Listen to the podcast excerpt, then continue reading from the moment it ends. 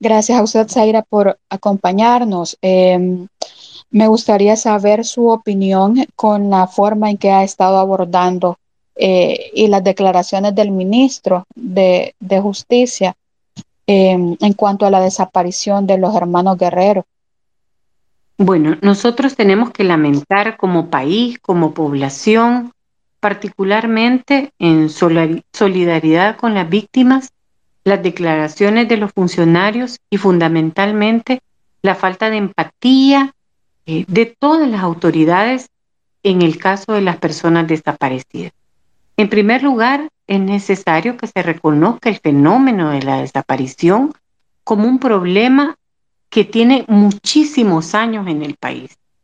Ha habido momentos complejos en El Salvador, en los periodos en los que ha habido negociaciones con las pandillas. No olvidemos, en el año 2012 el número de homicidios disminuyó, pero el número de fosas clandestinas aumentó. Recientemente tuvimos una audiencia con la Comisión Interamericana de Derechos Humanos y justo las organizaciones que presentamos eh, la petición le planteábamos a la comisión la preocupación de estos ciclos que ha existido en el país eh, relativos a las desapariciones y que están vinculados con falta de transparencia de las autoridades y falta de políticas de prevención y de investigación de este tipo de hechos. Ahora debemos lamentar que personas que durante muchos años laboraron en la Fiscalía, no olvidemos que el actual ministro Villatoro fue jefe de la unidad de crimen organizado de la Fiscalía y que el fiscal actual fue miembro y después jefe de la unidad de crimen organizado de la Fiscalía. No desconocen el fenómeno de la desaparición forzada y tampoco desconocen el sufrimiento de las víctimas. Por eso es que su falta de empatía duele y duele fundamentalmente a las víctimas. Duele eh, el que nuevamente recurran a culpabilizar a las víctimas, a establecer cualquier tipo de vínculo, en este caso las palabras, lo digo respetuosamente, desafortunadas, aunque merecen otro tipo de, de connotación del ministro, y del mismo fiscal de referirse al tipo de relaciones o conductas previas o generar alguna mención que puede dar lugar a cualquier eh, cuestionamiento de las relaciones que los hermanos guerreros podrían o no tener, no tiene nada que ver con el deber que ellos tienen de investigar, procesar y sancionar eh, a las personas. Eh, primero buscar eh, hacer las investigaciones adecuadas y luego sancionar a los responsables. En este caso, debemos lamentar que la primera intervención del ministro fue referirse a las posibles relaciones de los hermanos. Esto desmerita cualquier investigación, desmerita además la objetividad que pueden tener las autoridades en investigar y nuevamente deja al descubierto esta falta de empatía, esta falta de solidaridad con las víctimas y vemos el daño que causan las víctimas. No debemos olvidar que las víctimas sobrevivientes, que son las familias, viven la desaparición como una tortura, porque el dolor está presente día a día hasta encontrar hasta saber del paradero de sus desaparecidos. Así es que eh, es lamentable que la Fiscalía, que el ministro hayan dado estas declaraciones porque no son personas inexpertas. Saben de lo que están hablando y saben el daño que causan a las familias cuando se refieren a posibles relaciones de las víctimas con cualquier, en este caso, trataron de hacer una relación con el narcotráfico relación con los hechores de los hechos delictivos. En todo caso, el protocolo de acción urgente y el manual para la atención eh, de primeros auxilios que tiene la Fiscalía General de la República obliga a las autoridades a dar atención psicosocial a las víctimas y a los funcionarios a atender de manera empática a las familias. Esto no ha ocurrido y por el contrario, todavía ahora el fiscal general impuesto ha dado declaraciones desafortunadas en la Asamblea Legislativa.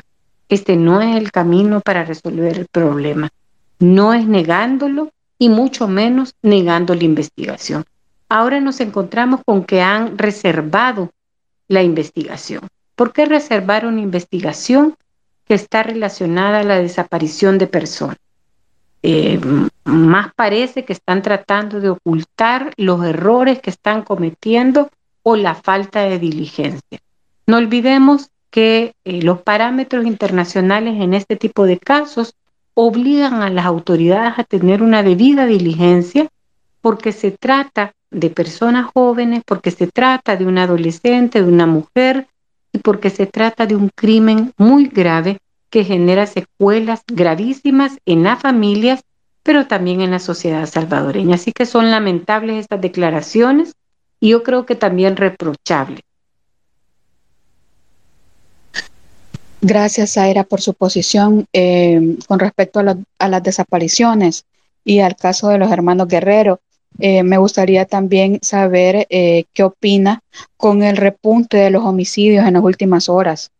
Bueno, precisamente hemos visto, y aquí quienes llevan la secuencia de los homicidios nos podrán decir de mejor manera con datos, es que cada cierto tiempo, casi cada tres o cuatro meses, vemos un repunte de homicidios. Parece estar vinculado, y lo digo, digo parece porque es una mera percepción, pero está vinculada a un análisis criminológico a partir de lo que ha ocurrido en periodos previos. Cuando hay una negociación o hay una relación con el crimen organizado, en este caso las pandillas, y no se cumplen las peticiones o los designios, suele ocurrir que en la negociación suba la presión y esto ha sido bastante cíclico en los, los últimos dos años de este gobierno. Recordemos que los homicidios bajaron intempestivamente en los primeros días del mes de junio de, de 2019 y que se ha mantenido entre eh, alzas y bajas, a veces bajas sumamente estrepitosas de cero homicidios al día y eh, a los tres o cuatro meses tenemos eh, un número bastante grande de homicidios. Yo creo que hay determinados momentos en, la, en esa negociación que no es legal, que ha sido revelada por medios de comunicación y que nosotros eh, tenemos una información eh, todavía no concluida. en ese proceso de negociación creo que de lado está quien tiene más fuerza y las pandillas o el crimen organizado negocian a partir de lo que tienen y es jugar con el dolor eh, y con la vida de las y los salvadoreños. También creo que el tema de las desapariciones está bastante vinculado a este proceso de negociación con las pandillas, precisamente porque hay una secuencia histórica. Eh, las pandillas allá por los años 2000 empezaron a eh, dejar los cuerpos y a dejar evidencia y mostrar su poderío o su fuerza con los cuerpos de las víctimas. En, aquel entonces eran víctimas eh, de las mismas pandillas o vinculados a las mismas pandillas y lamentablemente familias o venganza de las pandillas. Ahora las ejecuciones se dan con cualquier persona por cualquier circunstancia o por el lugar donde se encontraba.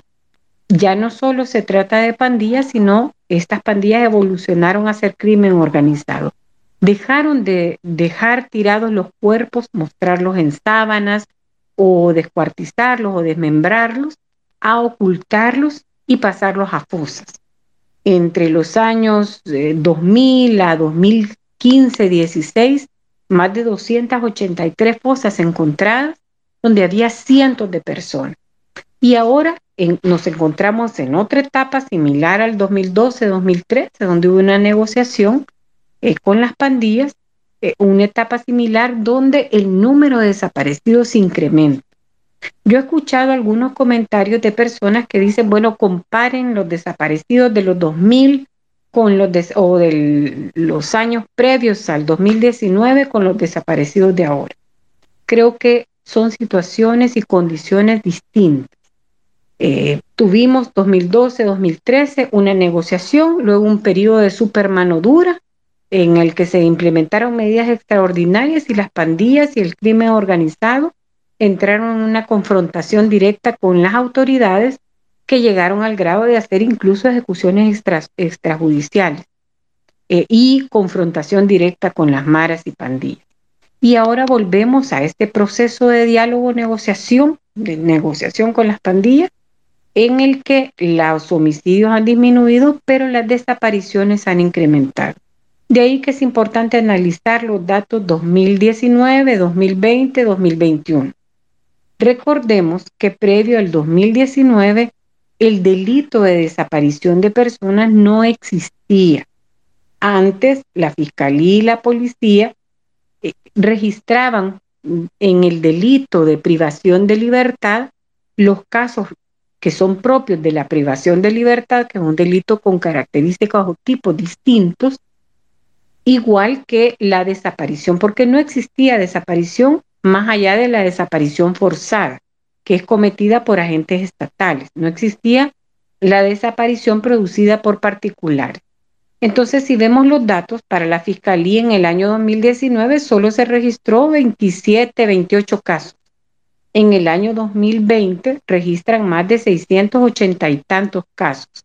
Y ya en 2021, en la audiencia que tuvimos el, 3, el 21 de octubre de este año con la Comisión Interamericana de Derechos Humanos, la misma Fiscalía reportó 1.192 personas desaparecidas. Estamos hablando de una cifra que se duplica y eso significa que eh, frente a cualquier respuesta estatal en el caso de desaparecidos, eh, debemos contabilizar lamentablemente, porque la misma Fiscalía así lo dijo, que se localiza a entre un 50 y 51% de personas. Según los registros que nosotros tenemos también obtenidos de la misma Fiscalía, entre 2018 y 2021 es entre el 47 y 51% de las personas que aparecen. Un número entre el 15% aparecen eh, que fueron ejecutadas y el resto no se sabe, eh, el resto fueron encontradas y el 49% de estas personas no ha sido encontrada, es decir, que muy probablemente fue ejecutada. Aquí entonces podemos relacionar el incremento de homicidios con el número de personas desaparecidas. No se puede hacer un análisis aislado, está vinculado eh, a la falta de transparencia, a la falta de políticas de prevención y a la falta de eh, intervención integral por parte de las autoridades de justicia y seguridad. Gracias, Zaira. Eh, recordarles que eh, los datos que acaba de, brindar la licenciada Zaira Navas es datos por, proporcionados por la Fiscalía General de la República. Eh, existen datos proporcionados por la Policía Nacional Civil que son diferentes. Recordemos que eh, desde que asumió este gobierno ya no se homologan las cifras, ya no hay contraste eh, de los datos obtenidos. Entonces es bastante complicado en este aspecto tener realmente datos ya los datos contrastados entre, entre ambas em, instituciones. En el caso de los eh, homicidios, según la Mesa Técnica de la Policía Nacional Civil, y hasta el día 7 de noviembre del año 2021, el promedio diario de homicidios era de 3.6. Eh, eso, según la, como les digo, la Policía Nacional Civil. Em, un dato importante que hay que establecer sobre este punto es que desde mayo de este año, la Policía Nacional Civil, a través de su mesa técnica, aprobó que las osamentas halladas en fosas no se van a agregar como homicidios en el mes de su hallazgo, sino que en el mes o en el, o en el año en que se haya reportado o cometido el homicidio. Entonces, hasta agosto de este año, del 2021, estamos hablando que han sido 56 las osamentas excluidas de los informes de homicidios. Nada más este día, eh, a través de, los medios de comunicación, eh, hemos conocido un nuevo caso de, fosas clandestinas en este, en este eh, lugar de Nuevo Cuscatlán, en la hacienda suiza. de Nuevo Cuscatlán. Entonces, eh, estamos hablando de que, de que existen varios cuerpos ahí. La Policía Nacional Civil no ha determinado de cuántos cadáveres eh, se tratan, pero eh, así como se ha, lastimosamente, así como van surgiendo estas, estos informes, estos hallazgos, nos indican que pueden existir muchas eh, fosas clandestinas más, lamentablemente. voy a abrir el micrófono en ese momento eh, para que hagan sus comentarios o algunas eh, preguntas em, que me las puedan realizar eh, tanto a mí como a la licenciada Zaira que nos acompaña. les recuerdo la modalidad de, de participación con respeto, por favor, y que sean concretos en sus comentarios. Buenas noches, adelante.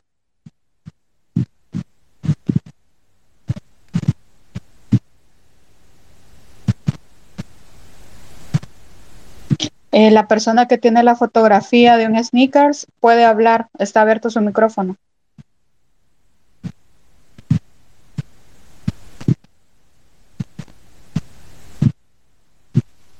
Muy buenas noches. Si no, adelante Javier Gómez, sí, adelante. Eh, muy buenas noches, estaba escuchando todo lo que se está hablando sobre los desaparecidos. Es indignante lo que estamos viviendo hoy en día como jóvenes, como estudiantes de ciencias jurídicas ver la nefasta eh, comunicación, la comunicación que dio la, el señor ministro, el informe que dio, revelar una forma así incoherente es muy, muy denigrante prácticamente para la población salvadoreña. Eh, estoy viendo ahorita el señor presidente mandar un Twitter donde dice que le que da órdenes a la policía para que se vaya a los municipios donde han habido estos homicidios. Eh, estamos viendo que él está metiendo que es una eh, están desestabilizando al país, el gobierno en, en, este momento. Cosa que sabemos que cuando bien lo decía la licenciada Saray, que Saray, perdón, que las negociaciones que se vienen dando, los que tenemos conocimiento de todas estas negociaciones, los repuntes de homicidios, ya ahorita llegamos al casi a los 35 homicidios en el día. Se acaban de reportar dos más aquí en Santa Ana y no le están dando solución. Están ocultando información sobre estas personas y a mí quería hacerle una pregunta como a la licenciada más que todo. ¿Cómo vio él la ida del señor ministro sin aviso previo a la casa de los padres de los muchachos desaparecidos? Y al raíz de pedirle que no hable sobre el caso, que no dé eh, con ninguna información a los medios de comunicación. Pues creo que no es para todos ver que es una amenaza, amedrentando a la familia, para que no sea descubierto todo lo que ellos están ocultando. Eh, me indigna bastante todo lo que está pasando. Nosotros como familia ya pasamos esa etapa. Que personas vestidas de policía llegaron, sacaron al esposo de mi tía, se lo llevaron y lo dejaron atado de pies y manos a la orilla de un, de un río y se buscó por todas las delegaciones. Ahora bien, esa es una de las cosas que en este país no le están poniendo importancia. Nosotros como población y como humanos y como seres humanos, jóvenes, estamos dispuestos a lo que esta gente diga.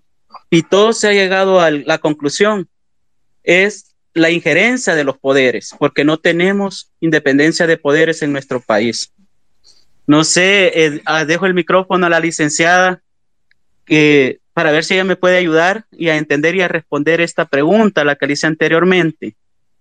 ¿Cómo en el área legal lo ve ella esa visita y la proposición que le hicieron de que no diera ninguna entrevista a los medios de comunicación que no hablara del caso? de parte del jefe policial de la estación de Santa Tecla.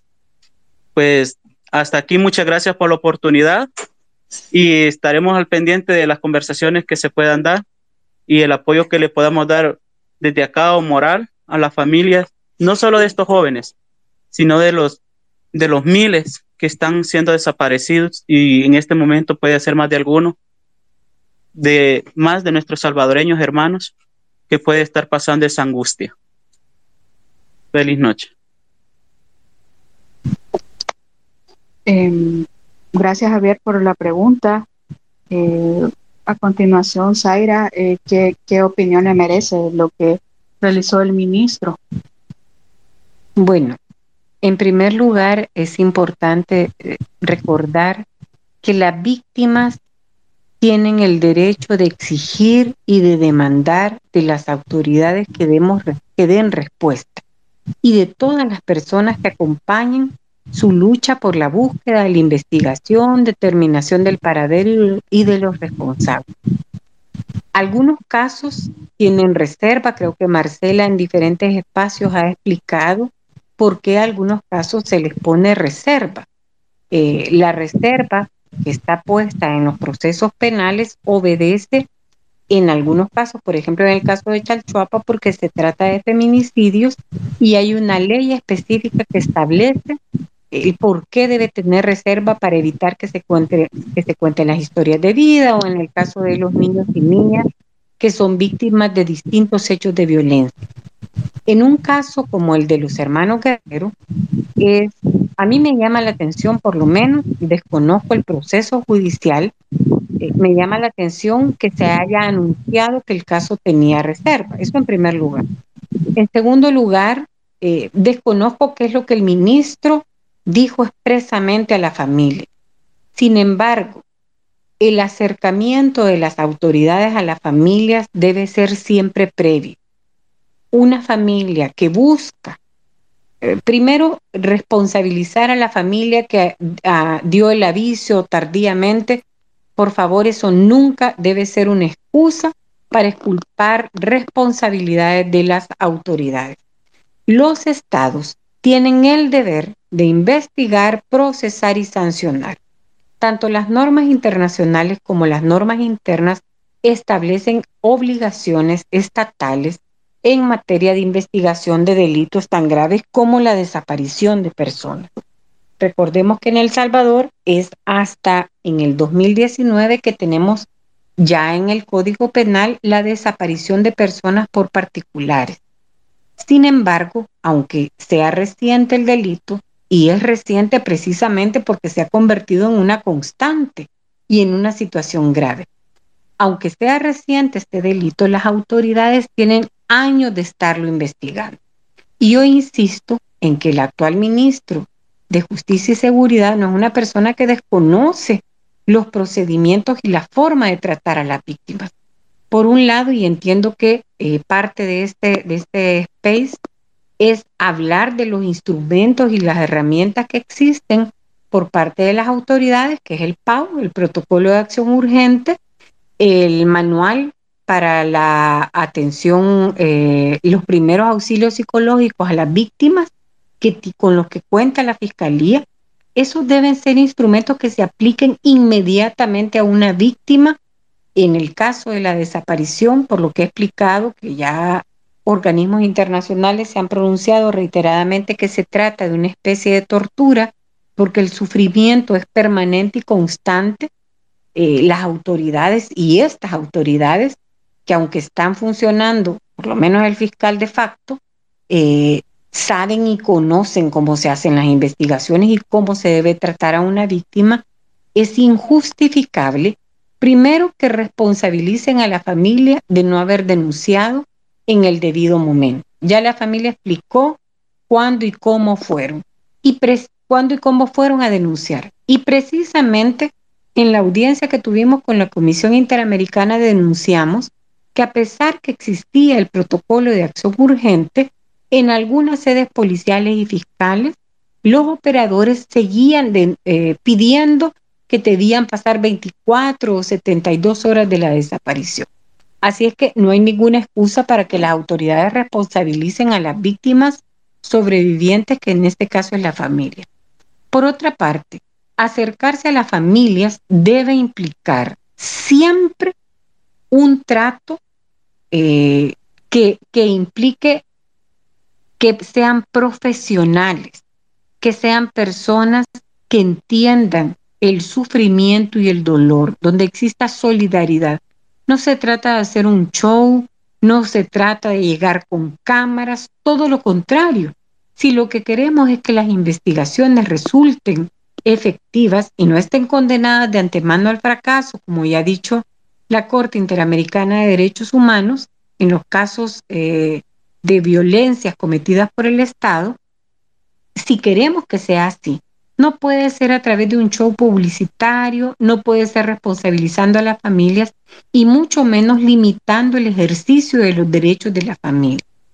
Es cierto que en algunos casos las investigaciones deben tener cierta reserva en el proceso de la investigación, pero cuando son las mismas autoridades las que hacen pública alguna información, lo menos que podemos esperar de ellas es que, que se publique toda la información pertinente. En este caso, por ejemplo, el ministro lanza un señalamiento hacia los hermanos Guerrero, lo menos que podemos esperar es que informe las circunstancias y que informe de qué se está acusando a las dos personas que están detenidas y que al acercarse a las víctimas se acerque con empatía, no poniéndole reglas y mucho menos pidiéndole reserva eh, sobre su demanda y su denuncia. Mientras las autoridades de seguridad y el fiscal sigan manejando los temas de la violencia en El Salvador como parte de la agenda política y mediática del país, entonces no vamos a tener respuesta para las víctimas. Las víctimas merecen respeto.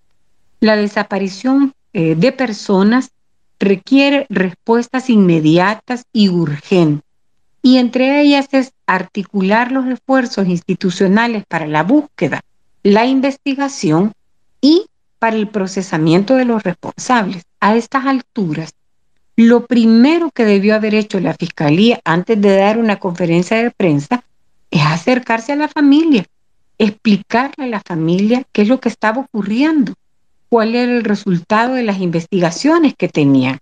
En todo caso, los primeros que debieron enterarse de cualquier resultado de la investigación, que en este momento son preliminares, era la familia.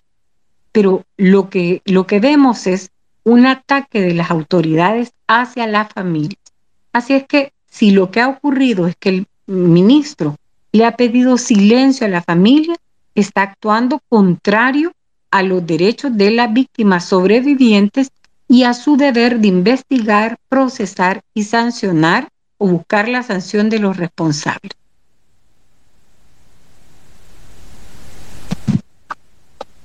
Perfecto, gracias, eh, Zaira. Em, acaba de mencionar algo bastante importante, eh, Zaira, en cuanto a los instrumentos, la legislación que se aplica, em, los protocolos. Existe protección y mm, obligación eh, de, la aplicación de estos desde el Código Procesal Penal, en el cual eh, se coligen los derechos de las víctimas em, y la protección que debe tener esta eh, frente al tanto a los sujetos activos del delito como del Estado para con ellas. también se cuenta con lo que establece el protocolo de acción urgente y estrategia de búsqueda, el manual también. Tenemos eh, lo que, los derechos que también se le atribuyen eh, para protección a, a las víctimas de desaparición forzada en la Declaración Universal de los Derechos Humanos, en el Pacto Internacional de Derechos Económicos, Sociales y Culturales, el protocolo facultativo del Pacto Internacional de Derechos económicos, sociales y culturales, así como la Convención Internacional para la Protección de todas las personas contra, contra las desapariciones forzadas y también la Convención Interamericana sobre la desaparición forzada de personas. Estos son algunos instrumentos de aplicación eh, y de protección para las víctimas de esta situación, que como lo manifestaba eh, eh, Zaira y también yo lo manifesté al inicio de este space, eh, no estamos hablando tanto el titular de la Fiscalía General de la República y el titular del Ministerio de Justicia, son personas que tienen conocimiento en estas áreas, son personas formadas en estas áreas y que tienen experiencia por los cargos que han tenido previamente, por los empleos que, ellos han tenido. Entonces no estamos hablando de que existe alguna ausencia cognitiva al respecto de esto. Ellos lo saben eh, totalmente. Ahí es donde surge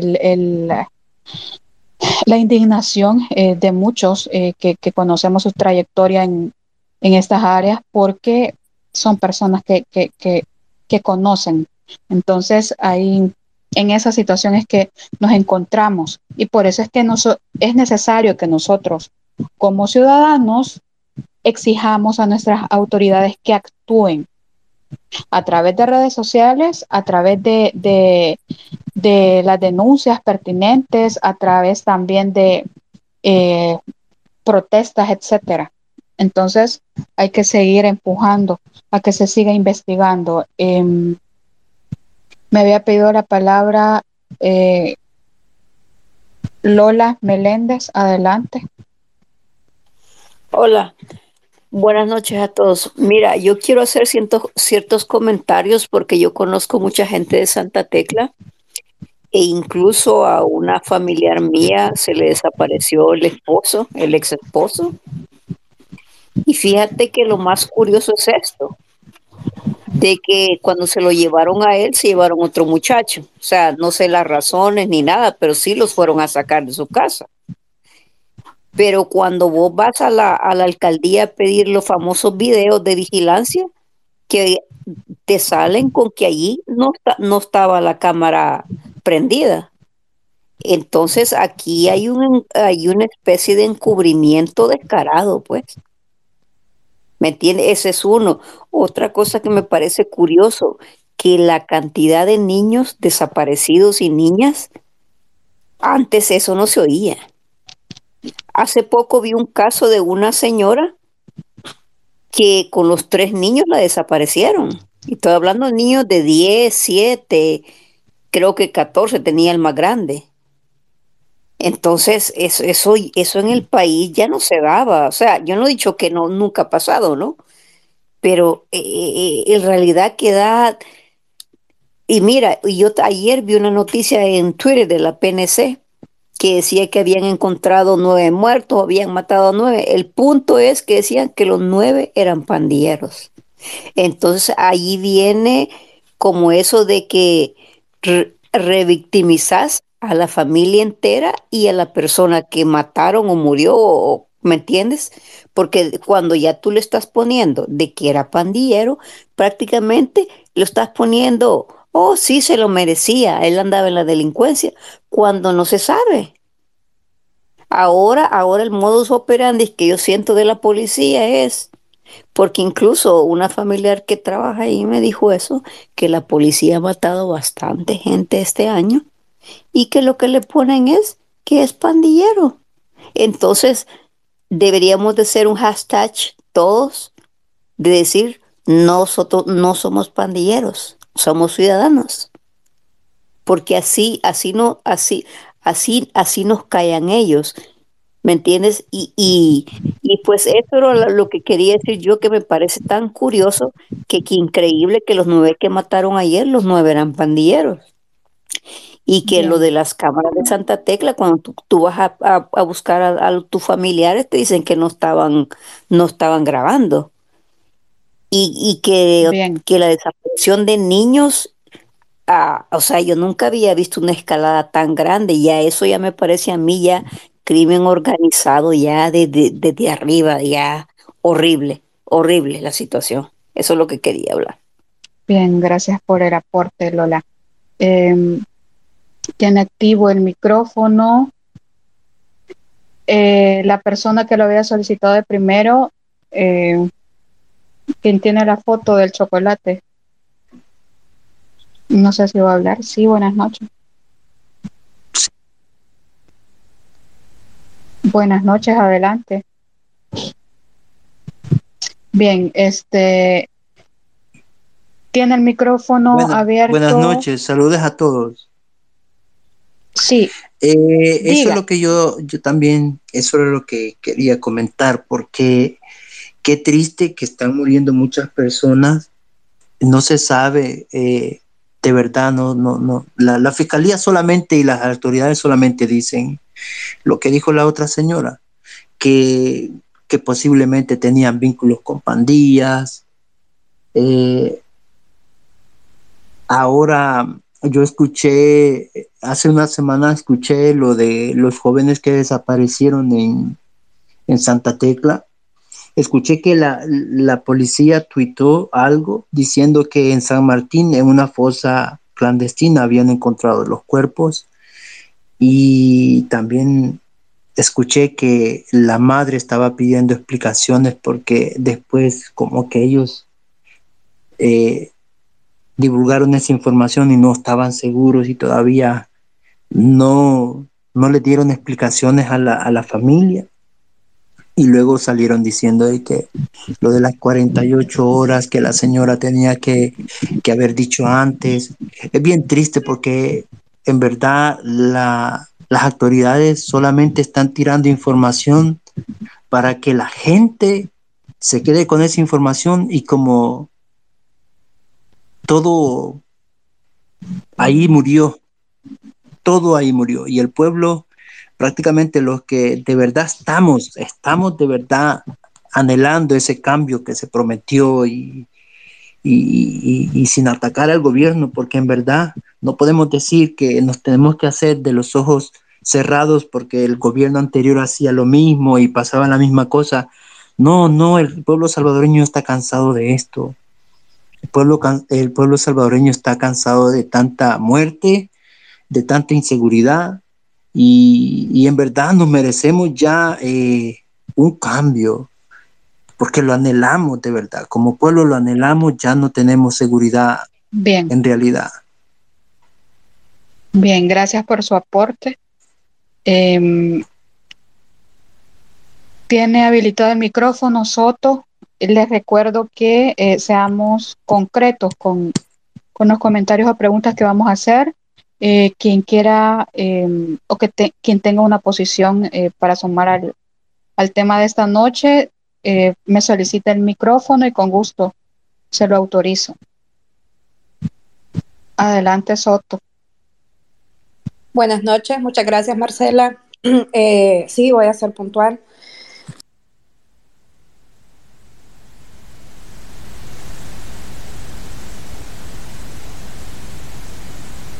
Por eh, lo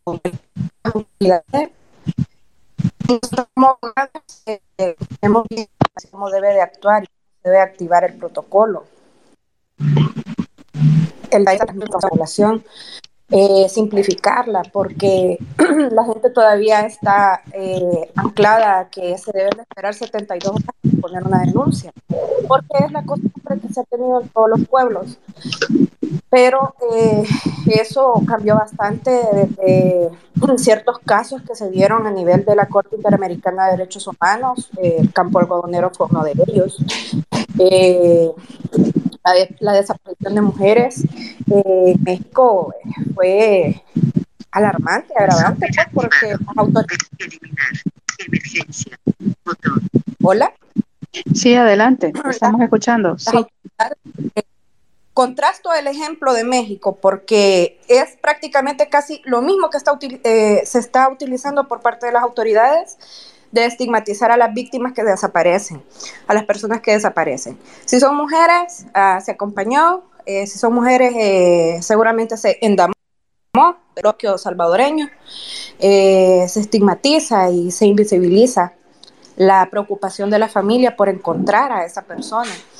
Eh, lo puse en un Twitter, pero lastimosamente no, no, no, casi no pasó muy activo en Twitter y no sé cómo, cómo podría ayudar también a poder eh, transmitir esa información con la población porque no hay que dejarse llevar por la policía, que la policía diga que no pueden recibir la denuncia porque se tiene que esperar 48 horas, 72 horas, lo que han venido repitiendo ustedes. Eh, si una persona les niega la denuncia, anoten el número de ONI, anótenlo, anoten a la porque desde ahí comienza la responsabilidad, desde la persona, desde la persona individual que está eh, al frente de la policía.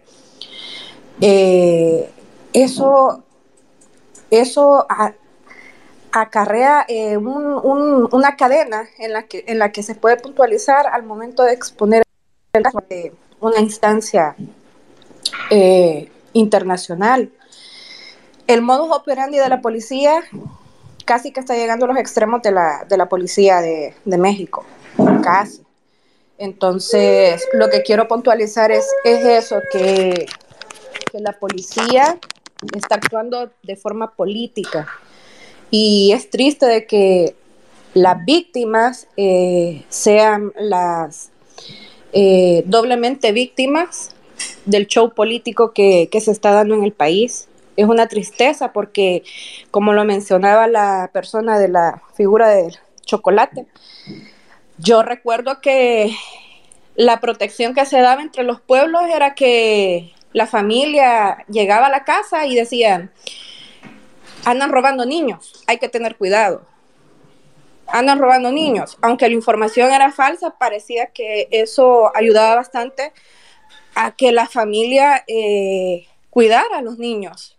Las escuelas estaban más atentas a la protección de los niños. Eh, las, las, madres de familia llegaban a la escuela y se llevaban a, entonces, lo que quiero decir es esto, en resumidas, por favor, transmitamos a la población que no se dejen llevar por las autoridades, que deben de esperar 48 horas, 72 horas. Las primeras 24 horas de una persona desaparecida son vitales, porque se pueden encontrar con vida, con bien todavía. No se tiene que esperar ese tiempo. Y no se atengan a lo que diga la, la Policía Nacional, la Fiscalía. Y eso es todo lo que, lo que quería aportar. Perfecto, gracias. Eh, tiene habilitado Aristides el micrófono adelante. Eh, hola, ¿qué tal? Buenas noches. Y, Buenas noches, adelante. La verdad que tengo que ser honesto. Pensaba dormirme temprano a las nueve y media y cometí el error de meterme a Twitter y, y pues empezar a ver las noticias de, de que TCS hace como una hora y media reportó que eran 20, Después el compañero dijo que eran 25 y increíblemente como esto se ha despuntado. No quisiéramos, quisiera saber yo las razones por las cuales está pasando esto, pero al parecer ustedes estaban hablando de, protocolos de la fiscalía que tiene que seguir, pero creo que ahora el único protocolo que, se está siguiendo es el de intentar callar, intentar ocultar, tapar todos los hoyitos, por decir algo, todos los las fugas de información que se están dando.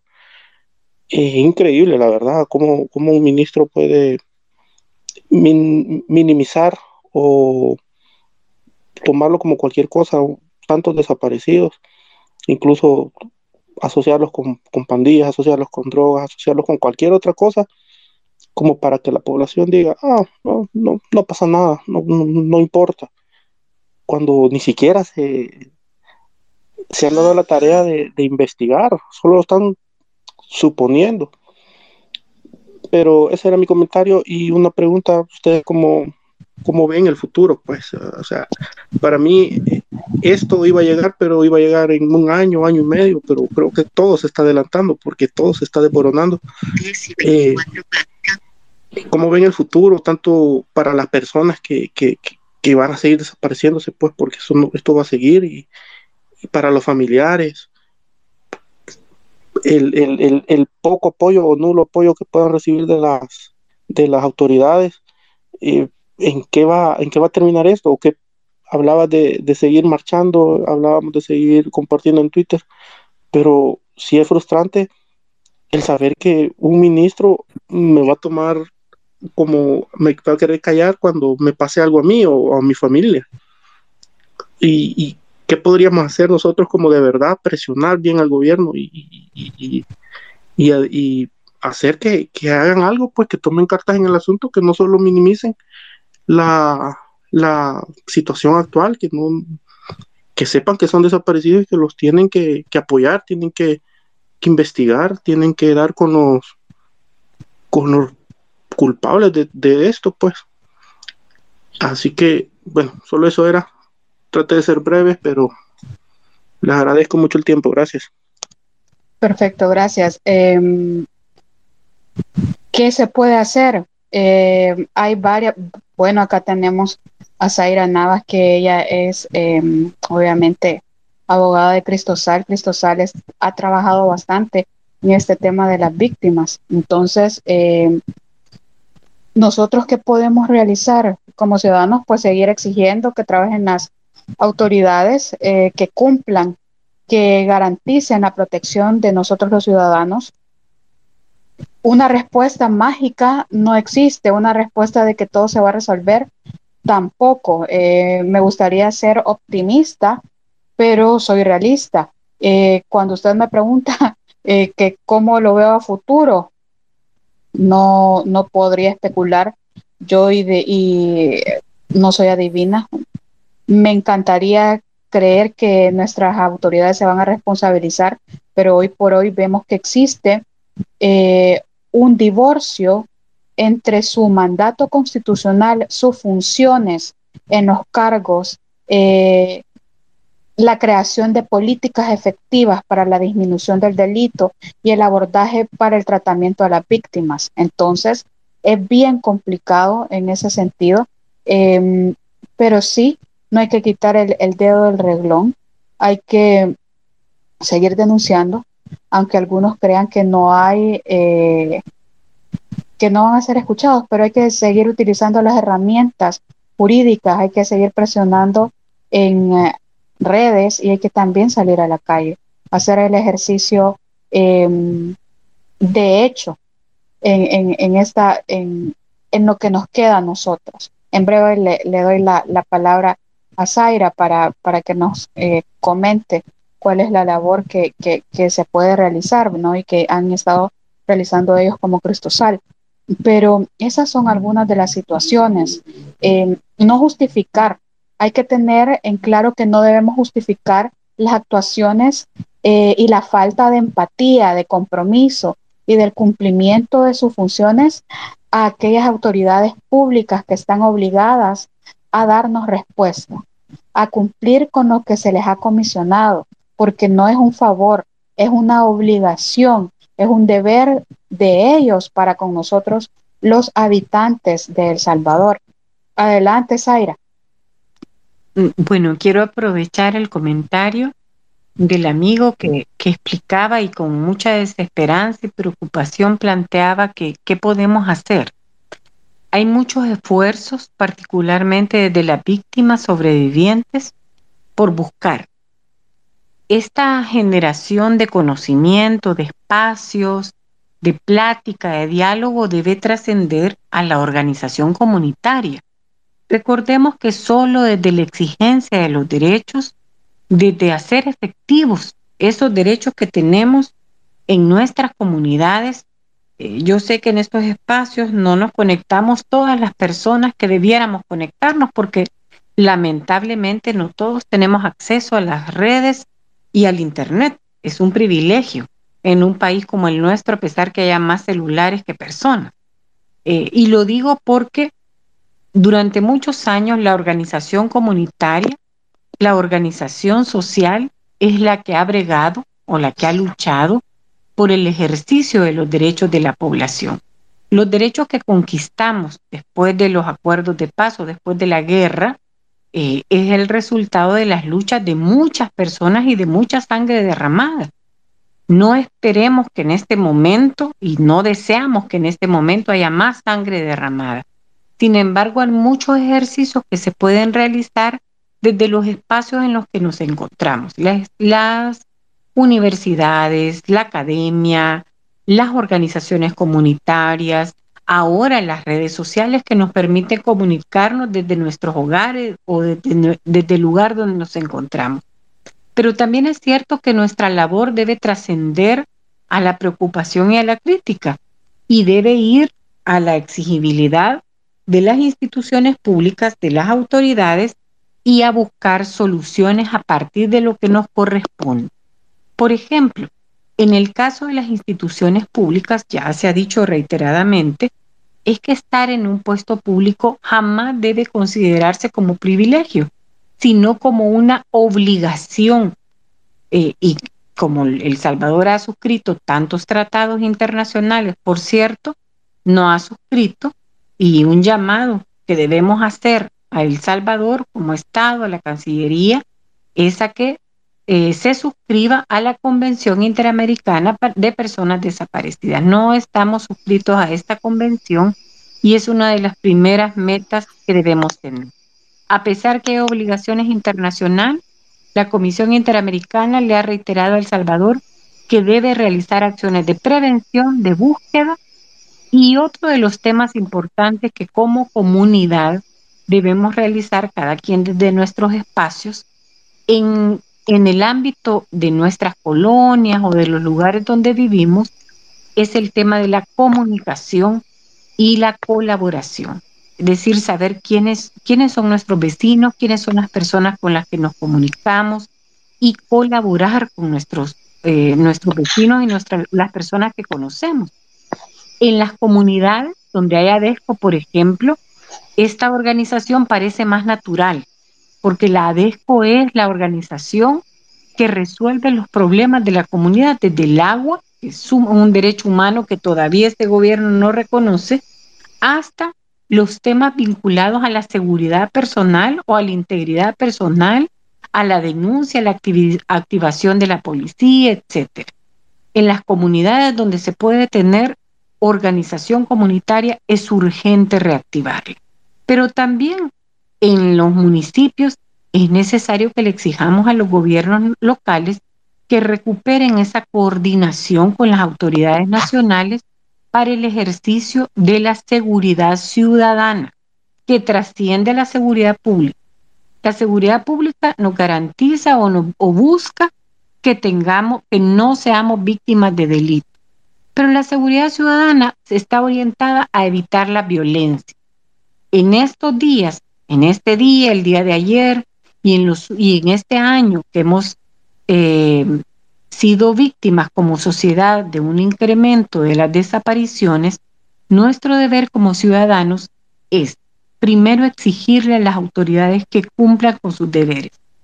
Las autoridades están ahí pagadas por nuestros impuestos, por cierto, muchos de nosotros pagamos bastantes impuestos, pagadas por nuestros impuestos para que cumplan sus funciones, no para que hagan propaganda y mucho menos para quedar bien con nadie. Se trata de que realicen sus labores y su trabajo. Son deberes de debida diligencia que tienen todas las autoridades estatales en delitos graves como el homicidio, el feminicidio y la desaparición. Por eso, como sociedad, como ciudadanos y ciudadanos, es importante hacer veeduría o hacer vigilancia. Y aquí es relevante los roles que juegan las organizaciones de sociedad civil. Quiero compartirles que ante la falta de respuestas de las autoridades en la búsqueda, muchas de las familias se han organizado y así hemos visto los ejemplos de Flor, eh, de Carla, los ejemplos de la familia, estoy refiriéndome los ejemplos de eh, la familia Guerrero, los ejemplos de Jiménez, etcétera. Y así la Asociación eh, de Mujeres eh, ha organizado, la Asociación Ichel ha organizado la Alerta Raquel, que es una página de búsqueda de personas desaparecidas. También contamos con otra página de búsqueda en redes sociales que es Desaparecidos SOS y varias organizaciones de la sociedad civil como ASDEU, Servicio Social Pasionista, FESPAD, IDUCA, eh, Azul Originario, Cristosal y otras organizaciones, la colectiva feminista, varias organizaciones feministas, trabajamos en varios temas, algunas dando asistencia psicosocial, otras colaborando. En la búsqueda es bien poco lo que podemos hacer porque ese es un rol delicado, como todos sabemos, que le corresponde a las autoridades y otras organizaciones trabajamos en la búsqueda eh, de eh, justicia. Y en este, en este tema eh, acompañamos querellas, damos asesoría jurídica o acompañamos a la víctima. Lo que ocurrió ayer, donde la madre de los hermanos Guerrero, muy de forma muy valiente, con mucha fuerza, perdón, se me quiebra la voz porque es doloroso, con mucha fuerza, con mucho dolor, expone ante las autoridades y pide justicia para sus hijos. Lo que vimos ayer es que organizaciones de sociedad civil acompañan y eso es lo que debemos hacer, acompañar a la víctima.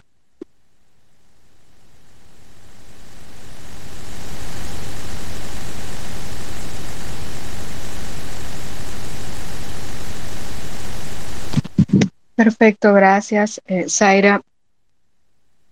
Le doy la palabra a Kitty, que ya hace ratitos me la estaba pidiendo. Después va Maggie. Después Gaby. Después Daniel. Adelante, Kitty. Hola, quiero preguntar algo. Ah, parecerá tonta la pregunta, pero realmente yo la ignoro.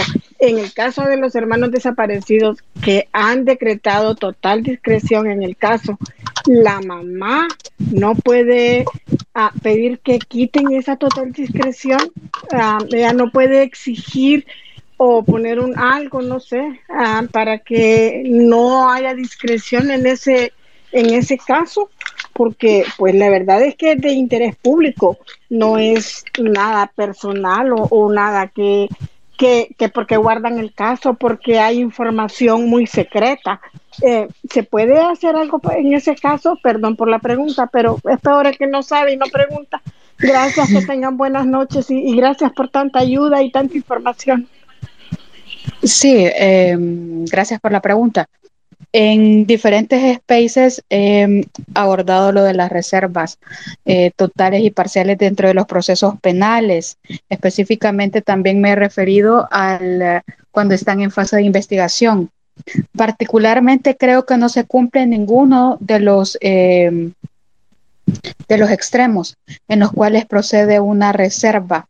Eh, en este caso, realmente no se cumple lo que establece el artículo el 76, el 110 con referencia al uh, literal, al numeral 10, perdón. Eh, también se refiere a esto el artículo 270, el 307, el 369 y el 401 del Código Procesal Penal. ¿Cuándo va a proceder o no una, una reserva en cuanto a la, a la información o datos de, de, de un proceso penal? No se cumplen. Em, creo que ese, esta es una forma de silenciar a los familiares de las víctimas eh, con una finalidad política. No puedo disfrazar yo esta situación. Jurídicamente no existe un fundamento, no hay un peligro a la investigación, no se van a no se podría violentar de alguna forma la cadena de custodia o, el o la recolección de, evidencias, em, no hay un entorpecimiento de la investigación tampoco, em, no, no existe realmente eh, un fundamento jurídico que podría legitimar la implementación de una reserva eh, en el caso de los hermanos Guerrero. Entonces, em, ¿qué es lo que podría hacer en este caso? Eh, la madre, vemos que no van a ser a través de la fiscalía que se va a, que, se podría hacer una solicitud, en este caso, al, juez, sino que tendría que existir un querellante en el proceso y que fuese el querellante o la querellante quien em, haga ver de que no existen los extremos para una reserva en el proceso y que esto va más que ayudar en el um, más que ayudar al, proceso mismo, a toda lo que a lo consiguiente, que es eh, la recabación o recolección de, material probatorio, va en, eh, en contra de las víctimas y en contra también de la transparencia del mismo, eh, del mismo proceso judicial. Eh, eso sería básicamente en, en esa situación. Eh, le voy a dar la palabra en ese momento a Maggie. Buenas noches, Maggie, adelante. Hola, buenas noches. Este, yo nada más comentando, eh, la verdad es que la situación está tan fea. Yo estoy en un grupo internacional y me acaban de preguntar, dame cinco razones para ir a El Salvador. Y, yo, yo, los estoy escuchando ahorita a ustedes y es como que, o sea, bien triste, de verdad. Eh, nos, yo lo que hago y me da tristeza decir porque lo hacía inconscientemente, pero hace poco me puse a analizar, saben de que yo pido ticket de todo, todo lo que compro y lo guardo en mi cartera, porque yo digo, si algún día no aparezco y se encuentra mi cartera, por lo menos que vean dónde anduve. Este, tengo activado el, el en Google el rastreo de mis rutas. Este, y la verdad es que lo hemos normalizado tanto, pero no debería ser así, ¿me entienden? Entonces, no sé, me da una gran tristeza, de verdad, en el alma, de saber de que, de que podemos salir y hoy nunca había sentido tan cerca el hecho de sentir que de verdad no po podría no regresar a mi casa. Eh, entonces, nada más está en que, pues, cuidar a los demás, ¿verdad? Este, y, y no sé, no, a veces pienso que es una cosa que ni para salir de la casa, ¿me entienden? O sea, me preguntaron, Margarita, este, eh, ¿qué tal la situación allá? Porque obviamente las noticias, ¿verdad? Y es como que yo les digo, no, mira, la verdad es que podés vivir acá, ¿verdad? Pero con los 25 homicidios de ahora, ya no sé si, si eso puedo seguir diciendo eso, ¿me entendés? Entonces, eh, es triste, nada más compartirles mi experiencia y mi sentir y pues que nos cuidemos entre todos y que utilicemos también la tecnología a nuestro favor, ¿verdad? Por, por cualquier cosa. Buenas noches. Buenas noches, gracias Maggie. Eh, tenía acá, no sé qué se hizo Daniel. Ah, acá está. Eh, Daniel Reyes, creo que le había indicado a usted, ¿verdad? Después de Maggie. Adelante. No era yo, pero eh, si no aparece. ¿O era quién era? Gaby. Sí. Adelante, Gaby. Ah, pues perdón, adelante, no, Gaby. Tranquilos. Eh, no, yo una pregunta, aprovechando que tenemos a Zaira por acá.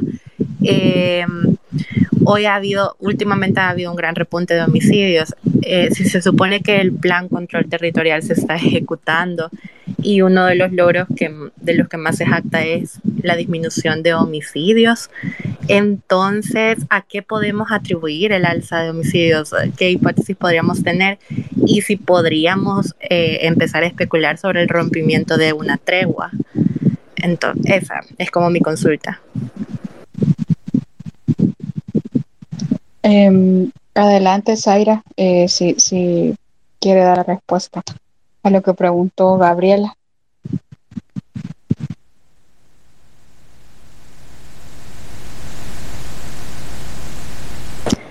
Yo creo Quedó que está teniendo, no, creo que está teniendo eh, problemas con, con la conexión. Okay. Eh, pero, eh, bien, yo sobre la pregunta que usted hizo, como fue pregunta dirigida, no, me, no, no la voy a contestar. No, no, Marcela, no, no, para nada. Siéntase libre. Entonces, este, De hecho, es entonces, una en general. Eh, vamos a esperar a ver si Zaira se, se conecta nuevamente. Eh, pero básicamente, ¿qué le podría...? Eh, existen varios datos, eh, varias investigaciones. Me hubiese encantado que estuviese acá Janet Aguilar, porque Janet eh, ha realizado investigaciones de este tipo eh, sobre la tregua. También em, se han hecho varias, eh, obviamente varios, varios proyectos sobre esto. Em, ¿Qué se podría dar y qué no se podría dar? yo no podría especular y decir esto es lo que está sucediendo. Sí eh, me dan varios insumos a pensar que sí se ha llegado a una situación eh, complicada eh, con, con, respecto a, las negociaciones que se han venido haciendo de manera oculta eh, con, con, las dos principales pandillas del país, el manera, la manera de funcionar de estas. Eh, recordemos que los, las extorsiones no han bajado. El delito de extorsión siempre se mantiene. Eh, los que litigamos en el área penal y a nivel de tribunales especializados conocemos también de que se ha seguido eh, eh, eh realizando esto, que siempre existen varias estructuras eh, funcionando de la funcionando a nivel de pandillas. Entonces, habría que ver cuál qué es lo que se ha roto, si se ha venido incumpliendo. Acordémonos también de que esta situación, las negociaciones con pandillas, tienen finalidades. en este momento no, no estamos ante un escenario electoral, hoy por hoy. Entonces, aquellos que han sido encargados tal vez eh, o encomendados con una misión específica, eh, pueden decir que ahorita ya no pueden eh, tener como, eh, pueden estar ganando en ese aspecto. Entonces, eh, lastimosamente, esa es una situación que se vive en el país, eh, de que siempre se ha negociado en base a la vida de, de, de nuestra gente. Eso, ya está Zaira nuevamente. Adelante, Zaira. Bueno, muchas gracias por la pregunta y los comentarios. Yo creo que es necesario que evaluemos el plan control territorial denominado así por el gobierno y sus distintas fases. La primera a la que le denominaron control de los territorios. Debemos preguntarnos si efectivamente hay control de los territorios. Creo que la respuesta para todos es que no hay porque precisamente Marcela acaba de hacer referencia a que hay delitos que implican presencia y poderío o control de las pandillas y es precisamente la extorsión uno de ellos, igual que la violencia feminicida, la, la violencia sexual que ocurre no solo por las pandillas, sino por otros eh, delincuentes, igual que por personas cercanas a las víctimas. No es cierto que el plan control territorial esté funcionando. La otra fase que estaba relacionada al plan control territorial es eh, relativa a la reconstrucción del tejido social. Evaluemos si tenemos reconstrucción del tejido social. No tenemos eso. Eh, por el contrario, se han debilitado los esfuerzos locales, eh, los gobiernos municipales con la falta de pago del FODES y ahora con la reforma la ley del FODES y la falta de recursos de los gobiernos municipales difícilmente pueden hacer labor de prevención y de protección local en los territorios. Eh, lo que tiene que ver con la investigación y el fortalecimiento institucional, pues lo que hemos visto es muchos recursos para la Fuerza Armada, mucha publicidad y anuncios para la presencia de la Fuerza Armada, pero como todas y todos sabemos, la Fuerza Armada no es una institución preparada para investigar el delito. Su rol es eminentemente disuasivo y habría que ver si efectivamente su rol es para disuadir y no para mantener ese control de las pandillas que siguen estando en los territorios. En la fase 4 que se ha anunciado que se relaciona a la incursión en los territorios, pues miren, si estuviera funcionando no tuviéramos días como el de ahora o eh, el incremento de las desapariciones o los feminicidios con la hazaña y con la gravedad con las que están ocurriendo o las extorsiones. En términos generales, no podemos decir que el plan control territorial tenga resultados. Además, es necesario reiterar que la percepción de, de, inseguridad sigue siendo muy alta, aunque hay una disminución evidente en los homicidios, hay un aumento, y aquí insisto, hay quienes dicen que no es cierto, que hay que compararlo con otros años. Bueno, eh, los años previos he, explicado en varias oportunidades, les invito a todas las, las, personas a que lean al menos la parte conclusiva, porque es bien grande el informe, aunque la lectura siempre debe ser nuestra aliada. Eh, el informe de la Comisión Interamericana de Derechos Humanos, que es un informe de varios años. La Comisión no había hecho un informe de país y ahí hay un recuento de todas las políticas de seguridad, de los fenómenos sociales, eh, delincuenciales, de las políticas criminales estatales, de las respuestas manoduristas, de las treguas, etcétera, que han habido en El Salvador. En este sentido, no podemos decir que el plan control territorial esté funcionando y mucho menos podemos decir que en este momento eh, las respuestas de las autoridades sean eficaces y que sea eh, el gobierno el que tiene el control. Yo insisto en que reiteradamente hemos visto que las pandillas cada cierto tiempo eh, suben los homicidios y hay diferentes fuentes que nos insisten es que abren las válvulas para que sus miembros cometan delitos cuando están presionando o están ejerciendo algún control o alguna presión contra el gobierno y están negociando algo. Ya no podemos negar que existe en el país una negociación entre eh, autoridades o miembros del gobierno con las pandillas. Las distintas investigaciones de los medios de comunicación que tienen fuentes directas revelan que precisamente se ha cometido eso.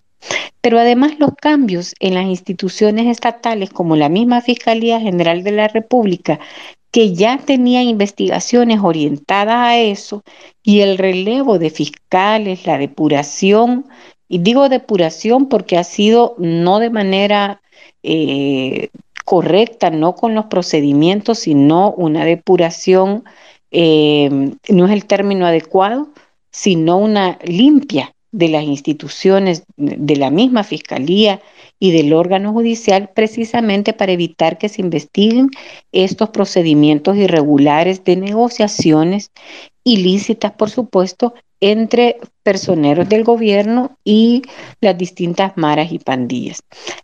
el panorama del país sigue siendo desalentador en cuanto a las respuestas estatales y a las políticas públicas.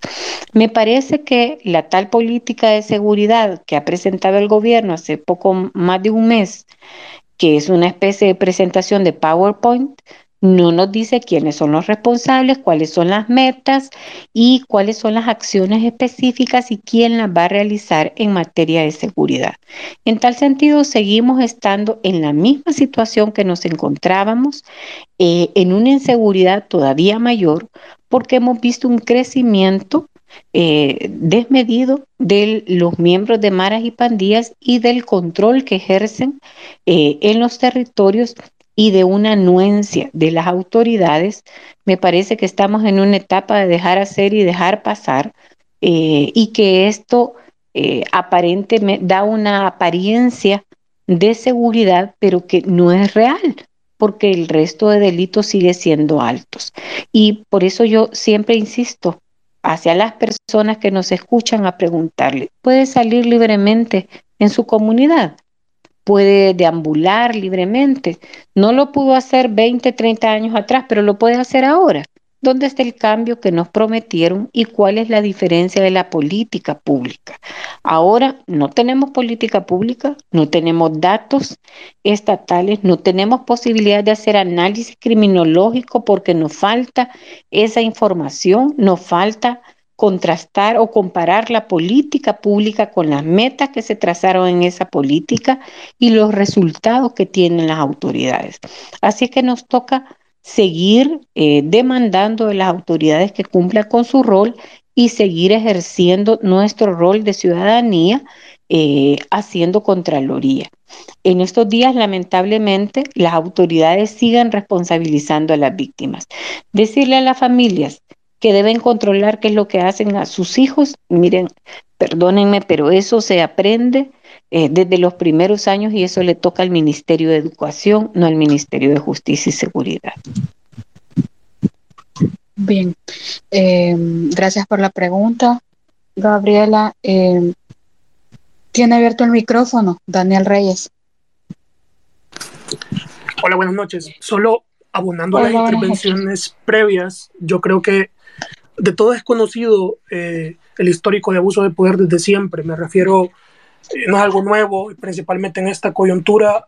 Sin embargo, creo que es algo que mezclado con varios elementos es un verdadero cóctel molotov. Y hablo de eh, los partidos opositores previos, las pandillas y principalmente la desinformación.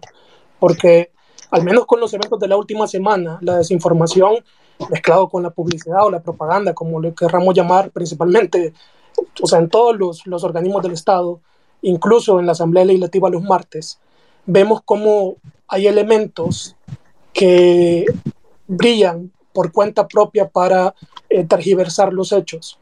Eh, eh, principalmente porque Vaya, en las últimas horas el presidente, por ejemplo, acaba de revivir un video de Oscar Ortiz donde habla sobre homicidios y toda la narrativa que se ha seguido a partir de eso tiende a señalar a los gobiernos anteriores. Y es impresionante, o sea, los diputados corren al unísono para repetir lo mismo, eh, de que el negocio con la sangre del pueblo, eh, etcétera, etcétera, etcétera. Y es increíble porque eh, yo creo que eso es una narrativa que, aunque no lo creamos, sí incide este montón de videos preparados, de publicaciones en sitios que no son medios, son sitios afines al oficialismo, eh, da, da, mucho miedo. Entonces, eh, y eso situándonos en el contexto de la principal narrativa de las pandillas, porque ese es el argumento que se ha manejado no solo en la última ola de homicidios que ha habido, sino también el caso de las desapariciones.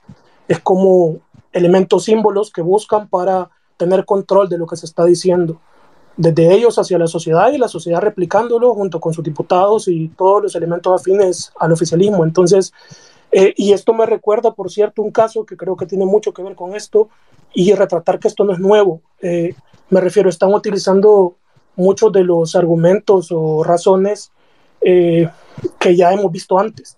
Recuerdo el caso este de la finca San Blas, donde este muchacho Denis fue asesinado y fue escuchado por su mamá cuando fue asesinado.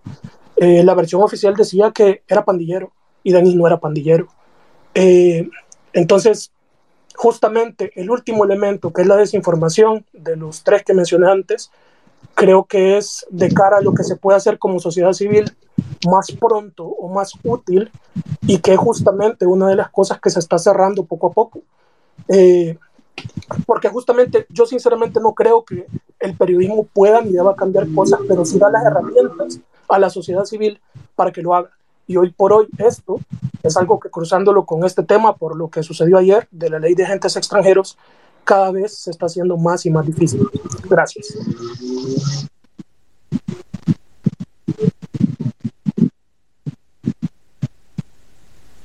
Hola. Eh, estoy teniendo problemas con el, con el, con el espacio porque se me congela la, la se me congela la, la, la pantalla, así que imagino que nos están denunciando o están haciendo algún, algún tipo de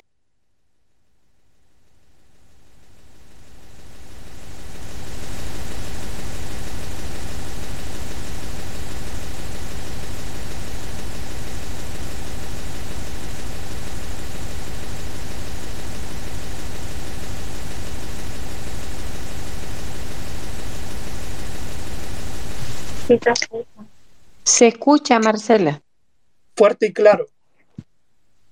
Es que creo que me tienen intervenido el teléfono porque yo estoy escuchando gente que está platicando al fondo. Eh, y sí, creo que me están, porque eh, no sé si ustedes logran escuchar, como que están hablando a muchísima gente y tienen... Y, no, no se escucha y, y se escucha, permítanme, porque no, no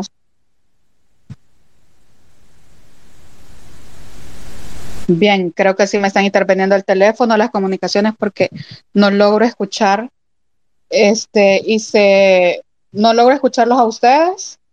No sé si me pueden hablar, sino que escucho un, como una, eh, interferencia de radio al fondo.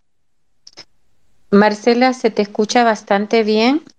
Sin embargo, es lo mismo que yo escuché cuando tuve que salir del espacio, escuchaba un doble sonido. Ajá. Bien. Sí, es, creo que eh, Peter Dumas, un saludo.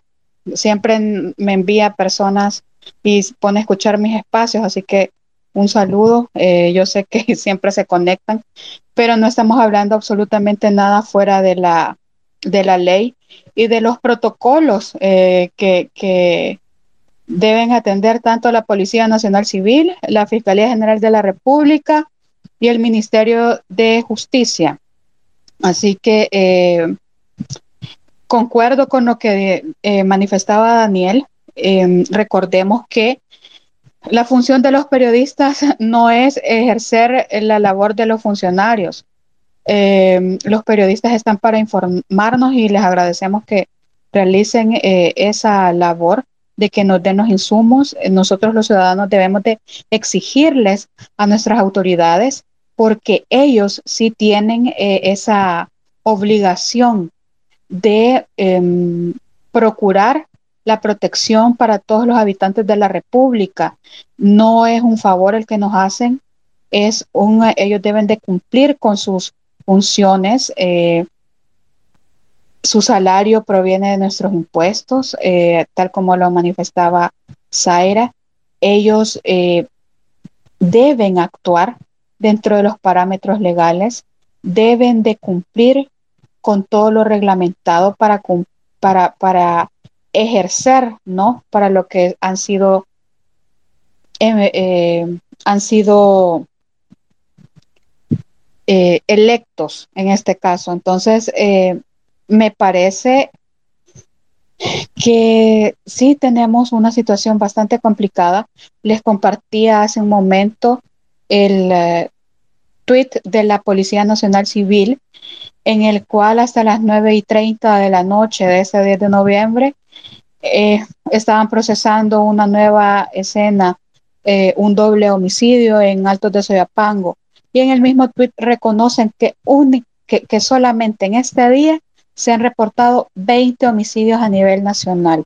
Entonces estamos hablando que posiblemente vamos arriba de los 30 homicidios con los que se dieron el día de ayer. Así que es bastante complicado.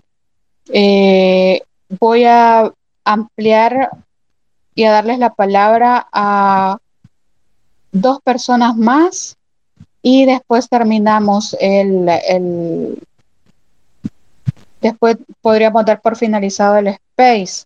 Y discúlpenme que hable un poco pausado, pero de verdad tengo muchísima interferencia y me, me, me, me produce realmente hasta dolor de cabeza. No sé por qué estoy teniendo tanta interferencia. Eh, así que, Bessie Serna, adelante.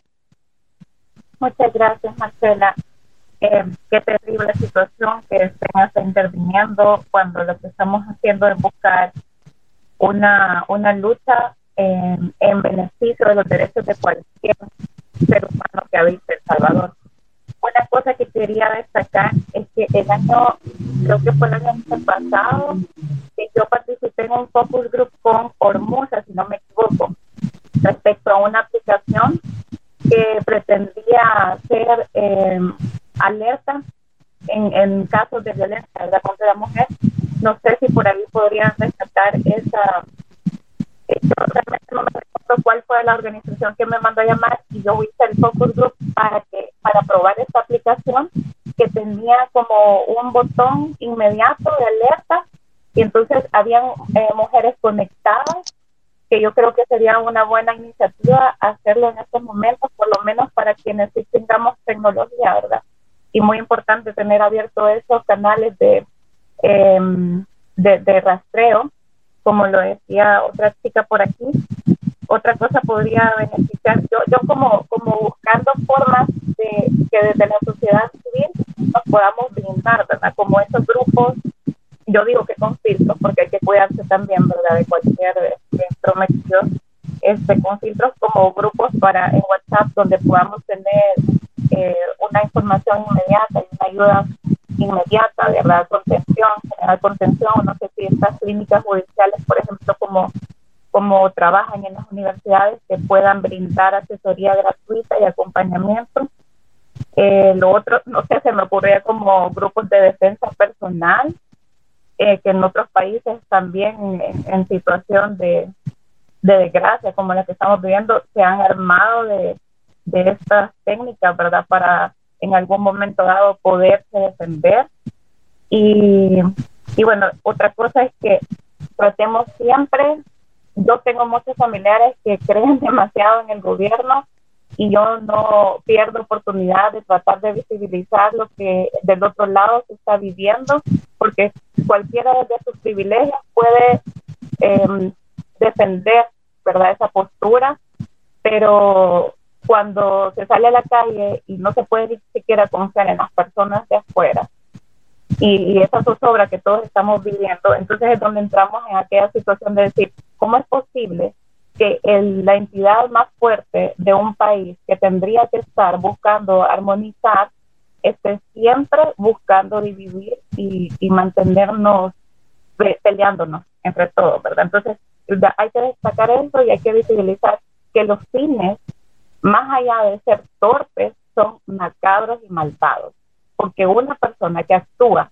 con total conocimiento, como lo han venido explicando eh, Marcela y la licenciada, de que estas personas conocen de leyes y lo que están haciendo es eh, buscando la manera de oprimir, entonces ya no, ya no pasa por ser estúpido, ya no pasa por ser tonto, directamente hay intereses bastante sombríos y yo en lo personal nunca he, nunca le he recomendado a nadie este, confiar en la policía, menos en los militares y ahora lastimosamente, aunque querramos hacer presión, pero estas personas están en otro lado, en una sintonía totalmente diferente a nosotros. Entonces, los buenos, digamos, no nos podemos hacer eh, malos por tratar de defender, pero sí tenemos que buscar estrategias bien inteligentes, porque lo somos, eh, para, para poder combatir este grado de desinformación y este, este grado de opresión que estamos viviendo.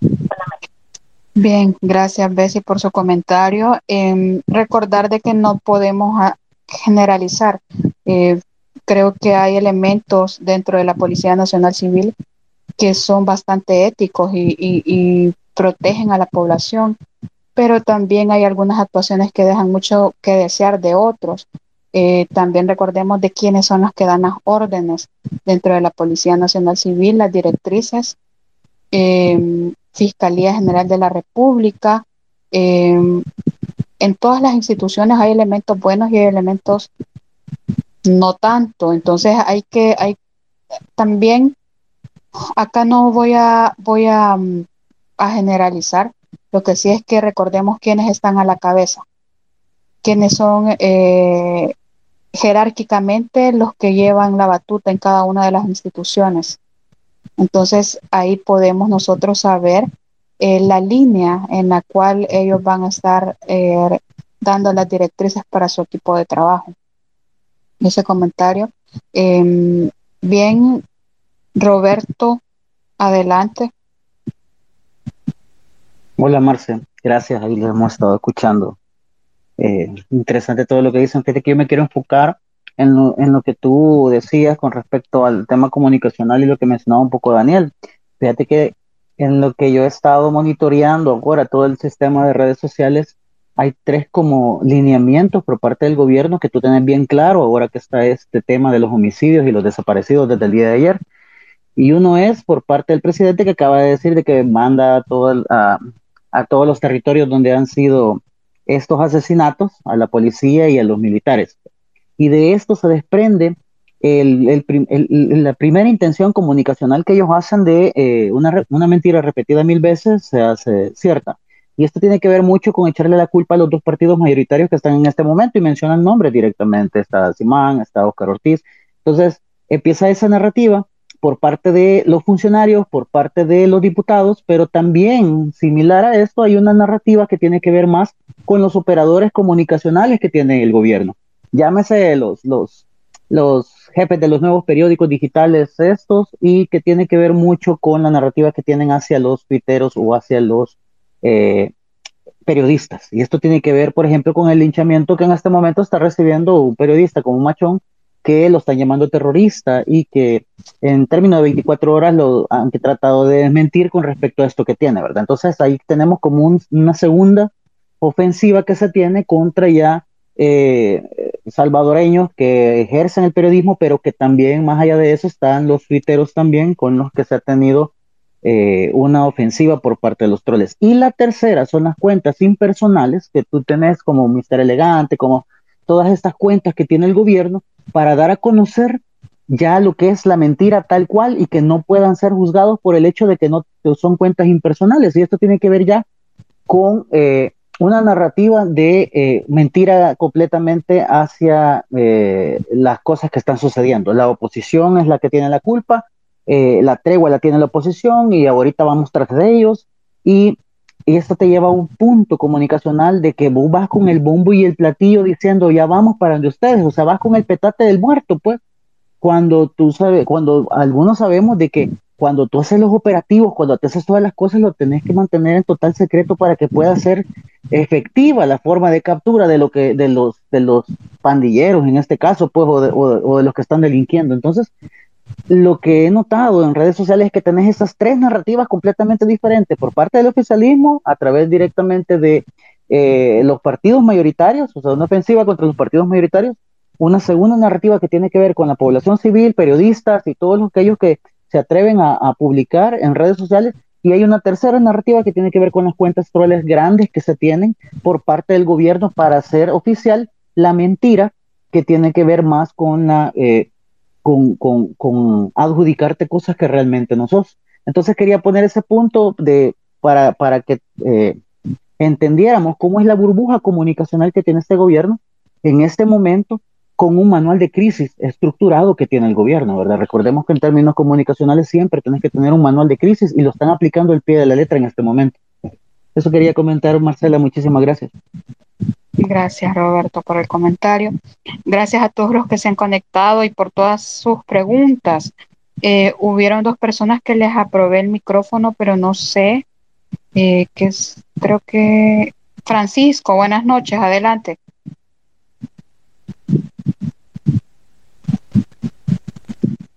Francisco Gómez, adelante. Seamos concretos, porfa, en lo que vamos a, en los comentarios, porque ya nos pasamos del tiempo. Francisco, buenas noches. Perdón, perdón, fue por error, no pasa nada. Perdón. Ah, ok. Eh, Alejandro, buenas noches. Adelante.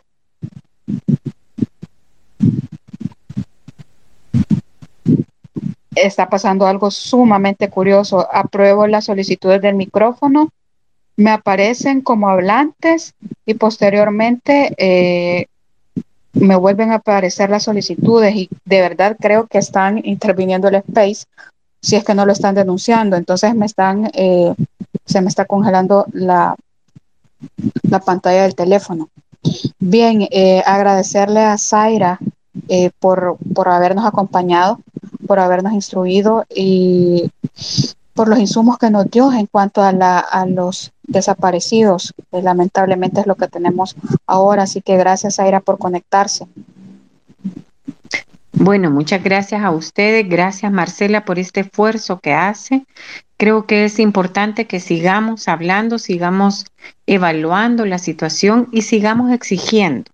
Estos espacios sirven precisamente para contrarrestar esos grandes eh, esfuerzos y millonadas de nuestros impuestos en ese plan de crisis, en esas comunicaciones que tiene el gobierno. Recordemos que cada problema que tiene el gobierno se responde con otra situación. El gobierno busca crisis y busca confrontar y nosotros no debemos eh, confrontar, todo lo contrario, debemos buscar alternativas y salidas a los problemas sociales. Eh, estas acusaciones y estos señalamientos a las víctimas lo que deben hacer es solidaridad, deben tener como respuesta solidaridad por parte de la ciudadanía, de la población salvadoreña y esencialmente acompañar a las familias de desaparecidos, de personas desaparecidas, a las familias que viven el dolor de los homicidios, del feminicidio y a las familias que están solas. Y nosotros en estos espacios que nos acompañamos podemos eh, dar ideas. He escuchado magníficas ideas que creo que las personas que están aquí de varias organizaciones de sociedad civil podemos retomar eh, precisamente para poderles acompañar. Pero mientras cada salvadoreño y salvadoreña y las personas que nos acompañan y nos siguen sigan exigiendo justicia, entonces mantendremos viva la esperanza que las cosas en El Salvador pueden ser distintas. Muchas gracias Marcela por este espacio, eh, el dolor inmenso de lo que está pasando en estos últimos días que no se nos olvide que esto está ocurriendo, que hay familias que sufren, que las campañas no nos eh, quiten el centro de los problemas esenciales porque como salvadoreños y salvadoreñas debemos contribuir a buscar soluciones. Muchas gracias y buenas noches. Muchas gracias a usted nuevamente, Zaira. Eh, gracias a todos aquellos que se han conectado, los que realizaron preguntas. Eh, recordarles que eh, pueden ustedes denunciar tanto en Fiscalía como en la Policía Nacional Civil, en tribunales de paz, cualquier delito o desaparición eh, de, de, una persona, la temporalidad eh, no interesa. Recordemos lo que les explicaba al inicio del Space, lo de la aplicación del PAU. Ahí mismo en el protocolo establece que no se va a atender a un plazo determinado, sino que eh, la autoridad que, le, que reciba el aviso o la denuncia va a, echar a andar el, protocolo como tal. Eso eh, también exigir a las autoridades que cumplan. Eh, muchos dicen que en fiscalía no hacen nada, pero sí se les están recibiendo las denuncias. Eh, siempre les van a recibir las denuncias, eso sí se los, se los debo decir. Em, en este caso, en los casos de desapariciones y de reportes de homicidios, como se los establecía al inicio del Space, los primeros que van a, a, iniciar el proceso investigativo va a ser la Policía Nacional Civil, eh, porque obviamente ellos eh, en, territorialmente es a quienes les compete ejecutar eh, labores, las labores preliminares investigativas. Entonces, hay que también tener los números de emergencia, estar reportando. Lastimosamente es lo que nos está tocando vivir en las últimas horas. Em, así que cuídense, que estén bien ustedes y sus familias y eh, nos seguimos escuchando. Gracias por conectarse. Que descansen. Adiós.